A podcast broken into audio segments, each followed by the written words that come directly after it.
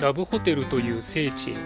愛を求め癒しを求めてさまよう。ラブホテル放浪ラジオ。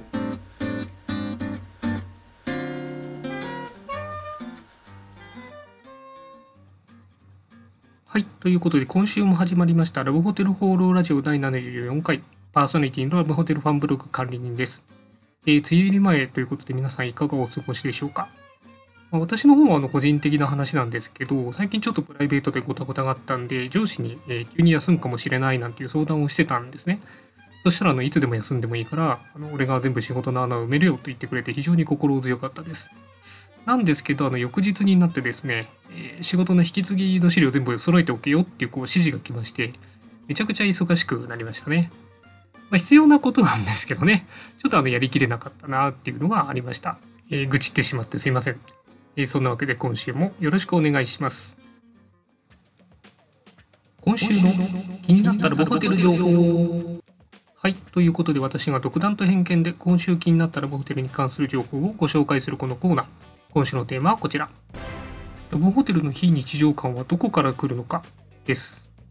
え前回ちょっとお話ししたんですけれども、最近あの一番新しいですね、機関レジャーホテルという業界誌を読みました。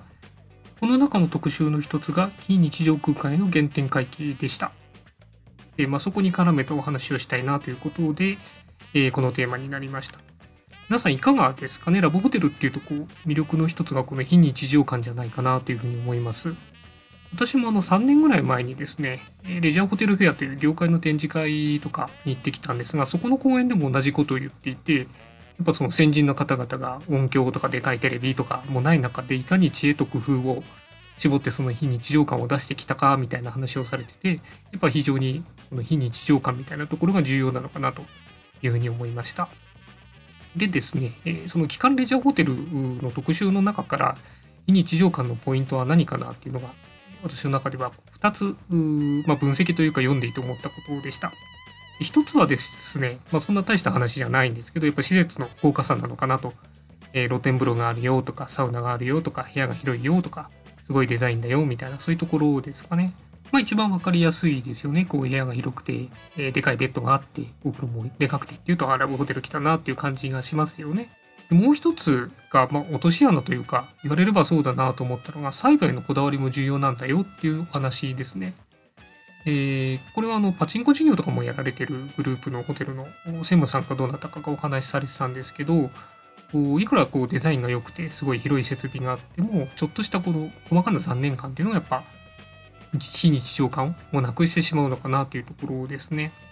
これ結構ラブホテル多く利用してる人ならわかるんじゃないかなと思うんですよね。ちょっとゴミが落ちていたとか、汚れがあったとか、フロントの人のちょっと雰囲気がみたいなところで、えー、ワクワク感っていうのはすごく下がっちゃうのかなというふうに思います。まあ、記事の中で指摘されてたのが、ま、まず看板ですね。最初に行きやすさとか分かりやすさが一つ。あとはフロントのデザイン。エアコンを天井の埋め込みにする。クローゼットは絶対につける。あとはあの明るさ、部屋の明るさの調整パネルにも工夫する等々、本当に細かな点をいくつか挙げられててですね、あそこまで気を使ってんのかというふうに思いました。特にあのエアコンの天井の埋め込みは私もちょっと気になっていたところで、むき出しでこう、せっかくこうデザインがなんかすごくおしゃれでも、えー、古いエアコンがむき出しであるとだいぶこうデザイン感が落ちるなと思ったんで、埋め込んでいただくってすごく大変なことだと思うんですが、いいのかなと。あとはクローゼットは何でしょう、目から鱗というか、確かにこう部屋に、いくら狭い部屋でもですね、自分が着てきたものがそのままあるのと、ちゃんとクローゼットにしまってる。いうだけでも全然確かに印象が違うなっていう。まあ、言っちゃえばそのクローゼットに入れるっていう行為自体もなんか非日常感が生まれるというか、いったところですごく驚きました。まあ、こんな風にですね、ラブホテルの非日常感っていうのは実はいろんなこう仕組みが多層的につながって生まれているっていうのが今回の発見でした。あとは、えーと、同じその非日常感の特集の後ろの方で関西の有名な昭和ラブホテルにの話があったんですけど、ここはもうイベントスペースとか映画で使われたりとかもはやラブホテルなんかよく分かんないようなポテンシャルを出していてもうその非日常感も突き詰めるとすごいことになるんだなというのを改めて思いました。ということで今回はラブホテルの非日常感はどこから来るのかについてのお話でした。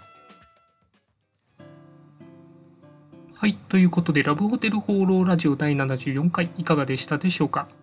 あの、ラブホテル関連でもう一つ最近驚いたことがありまして、え SM の部屋とかで有名なアルファインさんですね、えーの部屋の選択パネル、ちょっとあの特徴的な部屋の名前がいろいろあって、その画像のツイートがすごくですね、えリツイートが伸びてました。